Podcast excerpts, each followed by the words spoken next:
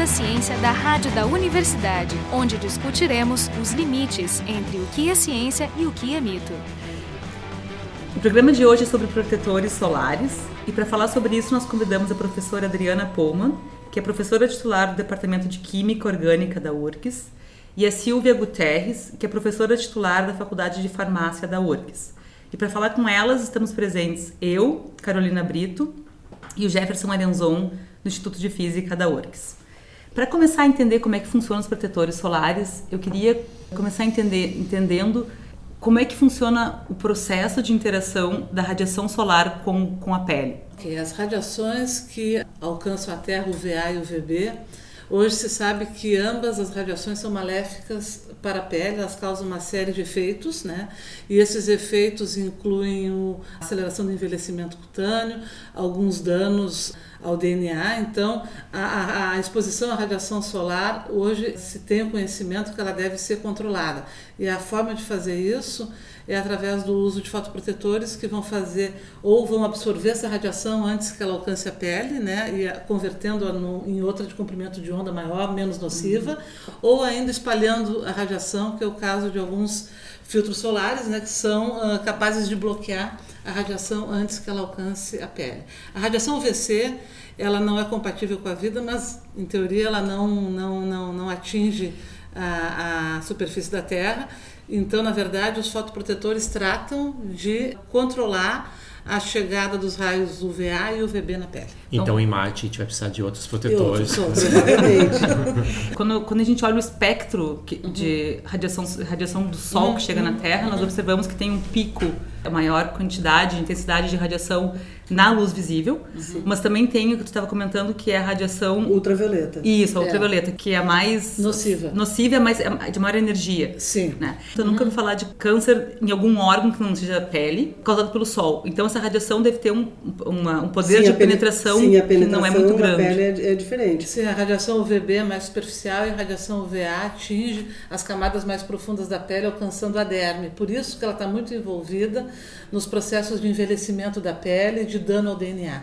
Então, também envolvida no aparecimento de vários tipos de câncer, sendo o principal melanoma. Ah. Temos, nós temos mais um pedacinho do, né, do, do, espectro que chega, que é infravermelho, né? Ele, ele tem a, o potencial de causar dano por sinergismo, porque ele faz aumentar a temperatura.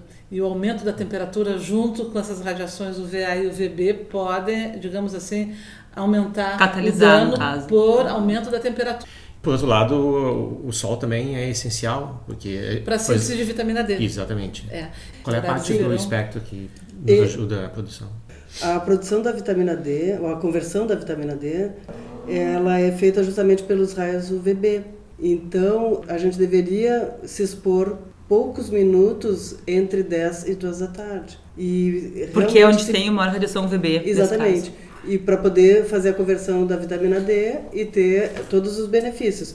Mas as pessoas não ficam poucos minutos, elas ficam muitos minutos ou até e horas. uma exposição com uma área do corpo muito grande não precisa que é ideal talvez sair com os braços uh, descobertos poucos minutos uh, no, no, sol das de, entre 10 e 11 da manhã no máximo meio dia e sempre com a ajuda do seu médico fazer essa essa combinação, saber exatamente pelo tipo de pele quantos minutos e qual a área a ser exposta para poder se beneficiar da, da, da, radiação UVB na conversão da vitamina D.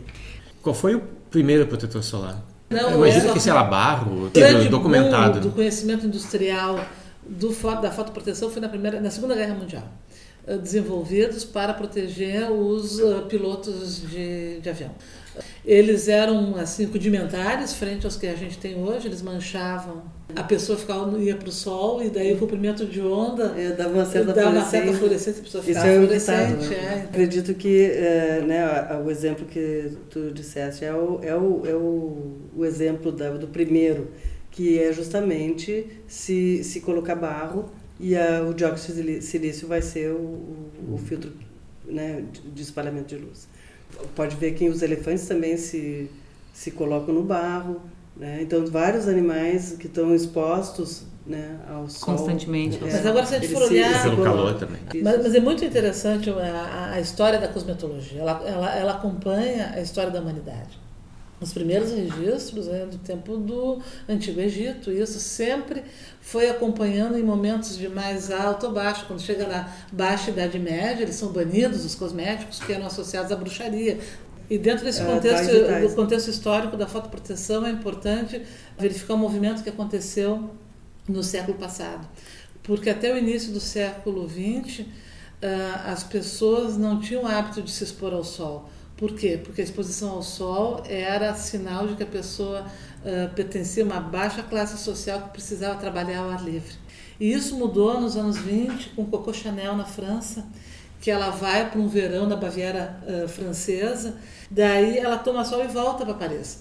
E ela volta bronzeada, e aquilo influenciou muito os hábitos parisienses à época. Paris ditava, digamos assim, os hábitos e costumes, e foi a partir dali que a exposição ao sol começou a ganhar prestígio. É interessante isso que tu fala, porque quando a gente olha as, as, as imagens assim, em museus da, das, de tantos homens uhum. ou mulheres conhecidos, né, reis uhum. ou rainhas e tal, são todos muito brancos. Brancos né, e sempre com chapéu, com é. uma sombrinha, e isso mudou. E daí chegou ao ponto que essa exposição acabou desenvolvendo uma epidemia de câncer de pele é uma questão do século XX, onde nós tivemos uma mudança de hábito. As pessoas se expõem. E é uma coisa muito impressionante que não há campanha de saúde pública que consiga mitigar isso. Se a gente for à praia, aqui no Rio Grande do Sul, ao meio-dia, nós vamos encontrar milhares, milhares de pessoas de pele clara, completamente uh, uh, queimadas, ao sol do meio-dia. Então com, é uma coisa com seus filhos, o que é muito pior. Com seus filhos, o que é muito pior. Então a existe gente uma, também uma questão de, de, de acúmulo também de, do hábito. Sim, né? porque que... assim, as radiações solares, UVA e UVB, a UVB ela é imediata. Foi para o sol, desenvolveu o eritema, no dia seguinte a gente já sabe exatamente Sim. o que aconteceu. É uma a boa, UVA uma boa maneira. é diferente, ela é cumulativa ao longo dos anos. Então, aquele sol que eu tomei sem cuidado aos meus 20 anos pode ter consequência aos 40 Essa que 50. provoca o melanoma, então? Ambas têm relação, mas elas têm, digamos assim, uma imediata no efeito e a outra ela é mais, mais tardia. Então, a exposição ao sol e ela é tão mais grave porque a gente faz em dias uh, subsequentes. Esposo hoje desenvolveu ele tem uma amanhã eu estou no sol na praia de novo, então isso vai desenvolvendo uma, uma cascata de eventos com geração de uh, radicais livres e tudo isso que acabam danificando muito a. Vejam também a importância é. de a gente uh, ter um, um produto fotoprotetor que contenha filtros que absorvam ou reflitam as radiações UVA e UVB. Porque se a gente tiver só proteção na região UVB, a pessoa não vai ter o eritema, mas ela vai estar exposta ao UVA. Pois é, queria então retomar um pouquinho com relação a como é que funcionam os protetores. A gente sabe que tem mais de um tipo. A uhum. Silvia comentou um uhum. pouquinho, mas eu queria diferenciar os dois tipos de protetor que existe. Existem dois tipos de filtros solares. Tem os filtros que são inorgânicos, né, que são uh, os bloqueadores solares, são substâncias como dióxido de titânio, óxido de zinco, são substâncias particuladas que, eh, uma vez colocadas dentro de um creme, de um produto cosmético, são capazes de fazer espalhar a radiação. Certo? Ah, então refletem no caso. Refletem. Então esses são os filtros que se chama físicos inorgânicos, que são então essas substâncias metálicas. Em paralelo existem os filtros químicos ou os filtros orgânicos, que são uh, moléculas orgânicas que absorvem a radiação UV no comprimento de onda onde ela é mais incidente, mais nociva para a pele e faz a conversão dessa radiação passando para um outro comprimento de onda menos uh, nocivo. Então, são filtros como cinamatos, as benzofenonas, são substâncias orgânicas que têm um anel aromático na sua estrutura que absorvem. Acontece que quando a gente formula um fotoprotetor, não dá para usar, apenas um desses tipos de filtros, porque todos têm concentrações máximas permitidas pela legislação. Então, o que se faz é combinar o uso de filtros uh, orgânicos e os inorgânicos juntos no mesmo fotoprotetor, porque com isso a gente consegue ganhar o máximo de fotoproteção, proteção, ficando dentro das concentrações máximas permitidas por lei. Nos últimos 20 anos, a gente tem o boom da nanotecnologia. Então, a gente tem os filtros inorgânicos sendo, tendo seu tamanho diminuído. Então, quando esses óxidos metálicos passam à escala nanoscópica, eles vão, além de poder, dependendo do tamanho, espalhar a, a radiação ultravioleta, eles vão também poder absorver. Então, eles podem se transformar em filtros químicos. Uhum. E, por outro lado, os materiais orgânicos podem ser nanoestruturados e aí ter um tamanho tal que possa refletir a radiação. E foi mais ou menos esse o princípio que a gente fez né, no, no produto que a gente acabou desenvolvendo, que é usar somente materiais orgânicos que ao mesmo tempo absorvem e refletem a radiação. Nos dois casos, tanto no bloqueador quanto no, no protetor, não sei se é essa nomenclatura, ele fica na superfície ou, ah, ou existe alguma absorção? Existe, pela, é, justamente é para resolver esse tipo de problema que a nanotecnologia pode ajudar. O que, que acontece? Os filtros uh, orgânicos são moléculas de baixo peso molecular, são lipofílicas, elas conseguem ser absorvidas. Isso é um efeito negativo para um fotoprotetor. Passar para a corrente sanguínea através da pele. O que se pretende que fique na pele para ali fazer a sua função. No momento que passa para a corrente circulatória, o que se tem é uma distribuição sistêmica e isso não é adequado. Isso então, tem que ser evitado no cosmético. É, em relação a isso, tem vários estudos anteriores que detectaram esses filtros solares na urina de usuários dois dias depois de terem passado o fotoprotetor, significando que realmente existe uma permeação, como a gente chama, para a corrente circulatória. Então, dentro dessa limitação dos fotoprotetores, a nanotecnologia ajuda a contornar esse efeito. Por quê? Porque a gente nanoencapsulou filtros uh, em nanoreservatórios, que são as nanocápsulas, e elas funcionam uh, mediante a sua. Uh, elas são, ficam aderidas à pele, funcionando ali como um reservatório para uma entrega controlada. Então a gente conseguiu evitar esse tipo de efeito de permeação massiva do filtro. Interessante, porque eu diria intuitivamente o contrário, né? Não, mas é, é que às vezes as pessoas não se dão conta que nanopartículas são muito maiores do que espécies moleculares. E aí o, as, as, nanopartículas orgânicas que a gente preparou... Não são tão é, pequenas. Elas, são, uhum. elas têm em média 200, 240 nanômetros. O que nós fizemos foi restringir a difusão dessas espécies moleculares dentro do produto e também ao passar o produto sobre a pele nas camadas da pele. Então, essas nanocápsulas elas, ficam retidas na camada mais superficial da pele e, ela, e esse filtro químico ele pode atuar também absorvendo a radiação sem precisar ser liberado, porque a radiação uh, não é absorvida pela parede da cápsula. Aqueles fótons que chegaram até a partícula e não foram refletidos, eles não atravessam a partícula porque eles são absorvidos. E por que, que se fala então que tem que aplicar o protetor meia hora antes, se ele já porque eu imaginava gente... que precisasse de alguma absorção, pelo menos nas primeiras camadas. Sim, mas ele tem que internalizar na camada córnea, que é a última camada da pele, isso leva um tempinho. É a camada córnea, que é uma camada que ela não é vascularizada, ela não tem corrente circulatória. Então, Sim, o nocivo seria chegar no sangue, no, no caso. sangue, que é a derme, que é a camada mais interna da pele. Então, esse tempo é necessário para internalizar na camada córnea, que é uma camada de células, se a gente for olhar no microscópio, a nossa pele ela não é, é lisa e homogênea. Essa camada córnea são escamas de queratina. Então, o, o produto tem que se interpolar nessas escamas para que ele fique aderido à pele. Então, um pouco antes da exposição ao sol. E também a reaplicação a cada duas horas, isso que a Anvisa recomenda. Fotoprotetores têm que ser reaplicados a cada duas horas, porque daí nós temos um efeito mecânico, por exemplo. A pessoa está na areia, tá, pode haver remoção, tirando. o suor se opõe, então o suor pode fazer essa remoção e o contato com a água. E então, também o próprio, por exemplo, numa formulação convencional, os filtros químicos eles podem se degradar, ah, justamente absorvendo a radiação ultravioleta. E no caso da nanotecnologia, eles acabam sendo mais protegidos porque menos fótons chegam até eles, porque alguns são mais espalhados pela própria cápsula. Então, nesse caso, uh, o produto que nós acabamos desenvolvendo, ele é mais resistente à água e tem maior retenção das propriedades dos filtros químicos em função do tempo. Eu queria só salientar, porque o ouvinte ainda não uhum, sabe, uhum. que vocês lideram um grupo que desenvolveu o primeiro protetor solar que uh, utiliza nanotecnologia, Isso, né? Vocês isso. o primeiro grupo do mundo que desenvolveu isso, não foi? Com, com nanotecnologia de materiais orgânicos. E vocês e foi o primeiro também que é o fator uh, de proteção solar FPS 100. Foi no ano de 2009 que se concluiu essa, esse desenvolvimento e na época havia um outro produto que chegava via importação no Brasil com um fator de proteção 100, mas sem nanotecnologia. Houve também ao longo dos anos uma mudança da legislação com relação à fotoproteção. Hoje a Anvisa diz que a, o fator máximo é 99. Pois é, isso é uma coisa que eu queria perguntar. A gente sempre escuta fator de proteção solar. Vulgarmente, o que a gente lê é assim, digamos, um FPS 10 significa que a pessoa poderia ficar no sol 10 vezes mais do que sem ele.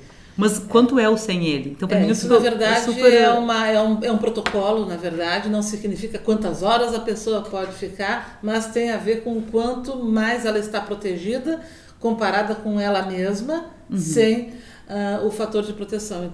E como se mede isso? Se mede em voluntários, em pessoas, né, onde no dorso da, da- do- dos voluntários são marcados quadrados e primeira, ah, a primeira atividade que se faz é irradiar a radiação no indivíduo sem proteção até que se estabeleça qual é a dose mínima eritematosa, que a dose é onde apareceu o primeiro eritema A vermelhidão. a vermelhidão.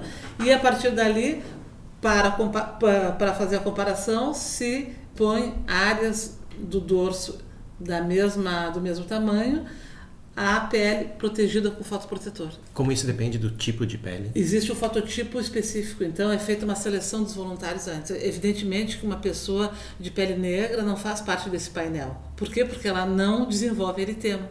Então existe um fototipo específico, ah, os voluntários são selecionados, então é feita então essa exposição da radiação da pele não protegida, se determina a dose mínima eritematosa, se expõe igual, ah, similar à área de pele protegida com o produto teste, se expõe à radiação e ah, com essa relação a gente estabelece qual o fator de proteção. Além do FPS, a gente tem também a proteção UVA. E Ah, isso esse não, o FPS não leva em conta é o só o VB. VB. Então, quando a gente tem FPS 100, o, a proteção no VA deveria ser um terço, né? É. O VA 30 deveria ser. É, assim, ó, antigamente só tínhamos o FPS, que é a proteção contra a radiação UVB, que é a, é a radiação que causa eritema. Então, quando a gente vai ao sol e queima, isso é efeito da radiação UVB. A radiação UVA é aquela que era usada naquelas câmeras de bronzeamento, ela bronzeia, ela não queima. Até alguns anos atrás, se pensava que ela não era maléfica, que ela simplesmente causava o bronzeado. Mas ela tem uma capacidade de penetração na pele muito maior que a UVB, então ela alcança a derme e ela causa dano ao DNA. Pouquíssimas substâncias hoje que são capazes de proteger na região do VA. Pois E é, é sempre esse um terço, mais ou menos? É mais ou menos É, um é, terço do valor que tem que ser. é, é, Mas assim, isso é o que tem que ser ou isso é o que se consegue? A- As empresas elas têm que eh, comprovar isso para registrar. e é o mesmo mecanismo que você estava explicando, então tem a, tem a questão da reflexão E ou a questão da absorção. O VA é a absorção. Tanto, tanto o dióxido de titânio quanto o óxido de zinco também evitam por espalhamento a radiação UVA. É, só que, por exemplo, eu acho que o óxido de zinco, ele, é, hoje no mercado, né, como substância assim convencional, na formulação convencional, a gente teria o filtro químico avobenzona, né, o químico orgânico, né, eh, substância orgânica, e o óxido de zinco como material inorgânico. O problema da avobenzona é que ela é super instável. Assim que ela vai recebendo e absorvendo os fótons, ela acaba se degradando muito rapidamente. Então, estabilizar esse filtro químico numa formulação é um desafio. E isso a gente conseguiu no fotoprotetor Fotoprot. Ah, quer dizer que quer dizer que existe também a questão ah, prática, digamos assim, de conseguir estabilizar o, ah, O filtro VA. Sim, esse fotoprotetor que foi desenvolvido, eh, foi feita uma simulação da estabilidade dele frente à radiação que mimetizava o sol de meio-dia. E o fotoprotetor durou seis horas. Durante seis horas ele foi estável. Poderia significar que ele poderia ser reaplicado a cada seis horas, mas nós temos uma questão de legislação. A Anvisa Recomenda. recomenda a cada duas horas. Mas tá no- é, realmente rótulo. é um produto estável. Isso graças à nanoencapsulação desses filtros. Pois é, nessa questão então de validade né, na Uhum. pele, é, fico pensando o que acontece quando ele está dentro do pote. O, a O pote é embalagem é sempre opaca. E a questão da validade do protetor, por que, que existe uma validade, então? Se, Como se todo produto farmacêutico e cosmético, né? Existe um prazo de validade. ele se torna que- instável depois de um tempo? Que nem assim, quando a gente trabalha né, com dispersões de óleo em água, a gente sabe que é extremamente difícil manter a dispersão do óleo na água. A gente usa uma série de produtos, né? Até em casa a gente usa vinagre, limão para fazer maionese. Então, quando a gente faz uma formulação que tem que dispersar uma fase lipofílica numa fase aquosa, a gente usa uma série de produtos que diminuem justamente essa tensão interfacial. Então, a gente consegue manter por muito tempo essa, né, numa forma de estabilidade cinética. O que vocês estão dizendo é que o filtro para funcionar é preciso ter uma solução o mais homogênea possível, né? mas com o tempo vai acontecendo esse fenômeno de segregação, eles vão se agrupando em domínios que vão tentando diminuir a tensão superficial e esses domínios né, vão crescendo e quando o sistema fica heterogêneo demais, ele deixa de ter as Mas a- mas propriedades. tem Isso que é haver- lá de dois anos. É. Porque justamente o produto farmacêuticos que são cremes, loções, eh, são, são na verdade dispersões, já, já tem domínios, não, não é uma solução. Né? São, são dispersões, às vezes, coloidais, né? E no caso da nanotecnologia, a gente vai ter também essas nanopartículas ah, agregadas no sistema, né? Então a gente também tem que lidar com a superfície da nanopartícula para que ela justamente não forme clusters e comece a aparecer né, aqueles eh, grumos dentro da Então ela formação. fica realmente eh, Ela fica dispersa. homogeneamente dispersa, não? Ou- Ou, tentativa. de- Macroscopicamente, homogeneamente dispersa. Em relação à superfície da, da nanopartícula, eu sei que isso é um problema complicado, porque quando ela está em contato com um fluido biológico, né, tu tem biomoléculas, proteínas que são absorvidas na, na superfície e isso muda a interação dela né, com o que Sim. tu quer, mas essa composição ela evolui no tempo também. Então, ou seja, a descrição da, dessa superfície é complexa, É- ela é bem entendida para poder prever o que, que vai acontecer. com- Sim, porque nós, no nosso caso, eh, nós trabalhamos com ah, o desenvolvimento de nanopartículas com materiais orgânicos. Então, nós temos óleos, tensoativos, polímeros. Então, o que vai acontecer é que se a gente pegasse a nanopartícula nua, ela tem a superfície hidrofóbica.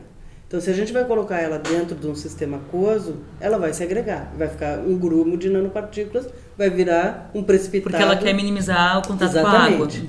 Mas, para justamente a gente evitar essa situação, a gente faz um revestimento de interface e, no nosso caso das nossas nanocápsulas, está tão bem feita, o, né, o, o, o- as camadas de revestimento estão tão bem colocadas na partícula que as moléculas de água não conseguem interagir com a superfície do polímero hidrofóbico. Mas as outras moléculas não podem ainda. A pergunta dele ela é muito importante se a gente fosse falar de medicamentos. Por exemplo, injetar, injetar as nanopartículas na corrente circulatória. Aí sim, Não, mas aí não é cosmético, né? de Aí é medicamento. absorções de biomoléculas, de proteínas, daí sim. Daí o efeito esse é muito mais ah, ah, importante e tem que ser estudado. Isso. E no caso das nossas nanocápsulas que a gente usa no desenvolvimento de nanomedicamentos, a gente também tem o estudo da química de superfície dessas nanocápsulas e normalmente a gente consegue retardar a absorção de proteínas sobre a partícula. E por isso a gente consegue desviar de várias rotinas da, da participação da partícula, por exemplo, na captação no fígado, metabolismo, essas coisas. né? Então a gente consegue fazer, por exemplo, a entrega de agentes antitumorais no cérebro pela via oral, Vocês fazem isso aqui na URGS?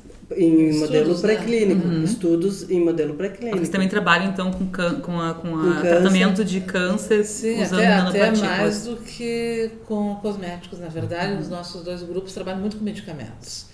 Acontece que as tecnologias para a produção das partículas são muito parecidas, é por isso que a gente acaba tendo essa dupla aplicação. é. E você deve conseguir mais dinheiro, talvez, para cosméticos do Sim, que porque para o tratamento Brasil de câncer. é, é- é- tem um mercado muito grande de cosmético. O Brasil é terceiro, ano parece que foi em quarto lugar. É o quarto mercado mundial de cosméticos. Por exemplo, a gente começou a fazer esse desenvolvimento de nanopartículas poliméricas, pri- primeiramente para no estudo né, de, de aplicações potenciais na terapêutica, no fim dos anos 90. claro, a gente fez um desenvolvimento científico, depois o CNPq lançou um edital em 2004, onde a gente teve a oportunidade de fazer uma parceria com a Biolab e nós fizemos o desenvolvimento de um nanoanestésico que hoje está em estudo clínico fase 3. É, né? fase de registro na Fase de Anvisa, né? registro na Anvisa pela empresa. Esse também a gente fez patente conjunta URGS eh, Biolab. Em conjunto com a. URGS e a empresa. Isso. Pois é, então justamente eu ia perguntar sobre essa questão da patente que vocês fizeram no, no caso do protetor. Vocês Uhum. têm outros também, mas no caso do programa especificamente hoje, vocês fizeram essa patente com, a, com essa empresa. Uhum. E como é que funciona essa questão?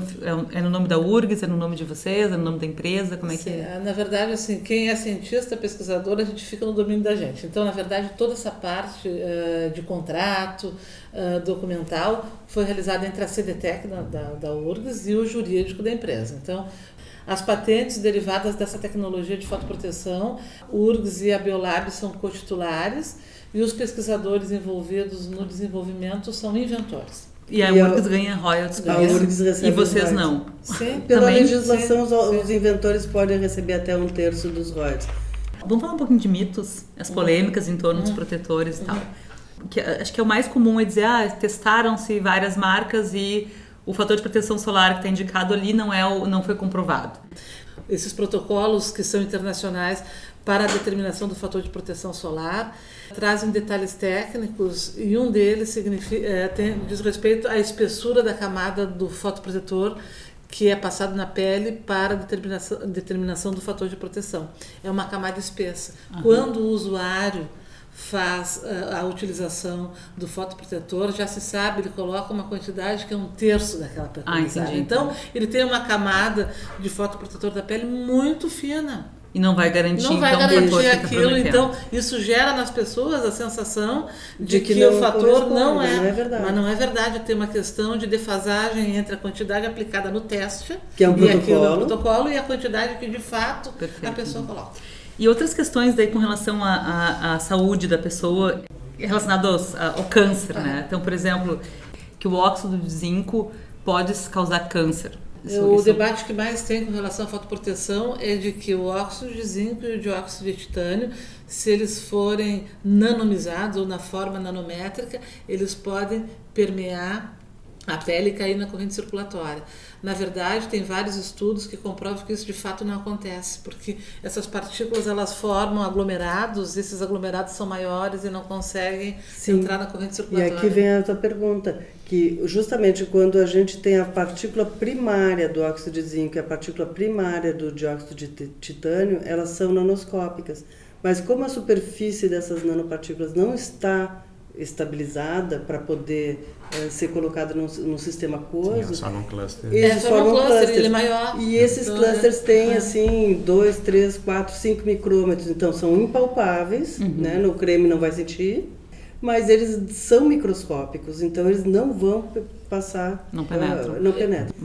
E, e essas partículas, como elas não, não são absorvidas, elas são depois eliminadas do banho. ou- É, esse é o problema, da, não sei se chegasse a ler com relação à contaminação por esses filtros metálicos em praias. E- e- esses filtros, nós estamos falando aqui dos convencionais, o, o dióxido de titânio e o óxido de zinco, eles se acumulam em regiões de grande uso, sim, porque eles acabam sendo retirados da pele e se acumulam ali. O que, que a gente tem que ver? Às vezes as pessoas dizem assim, ah, as substâncias químicas, elas eh, são tóxicas, né? Bom, se a gente for olhar para o planeta e nós mesmos, nós somos todos formados por substâncias químicas.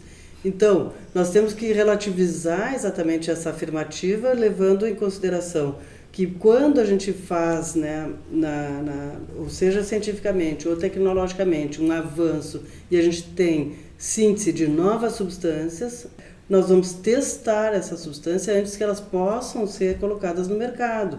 Então, um novo produto químico, ele segue uma legislação. Ele tem que ser testado quanto a risco, perigo, toxicidade, etc, etc. Por exemplo, no mercado europeu, no mercado americano do norte, nosso brasileiro, existam substâncias e concentrações diferentes. Tu dizem de tolerância na, na Não, não, na legislação. legislação é Aham. de- dizendo que uns produtos formulados podem ter até X de concentração, Ou nos Estados Unidos pode haver esse filtro não pode ser usado, enquanto Mas que na isso Europa serve pode. muito mais a uma barreira comercial do Também. que Aham. uma É isso que eu ia perguntar. Então quer dizer que a- não é que não haja consenso na comunidade científica, mas é uma Muitas questão. vezes tem uma questão de barreira comercial. Hoje conversamos com a, com a Adriana Paulman e Silvia Guterres. A Adriana é professora titular do Departamento de Química Orgânica aqui da URGS e a Silvia é professora titular da Faculdade de Farmácia da URGS. Ambas então coordenam um grupo que desenvolveu o primeiro protetor solar com nanotecnologias. E para conversar com elas, tivemos eu, Carolina Brito e Jefferson Maranzon, ambos do Instituto de Física da URGS. O programa Fronteiras da Ciência é um projeto do Instituto de Física da URGS.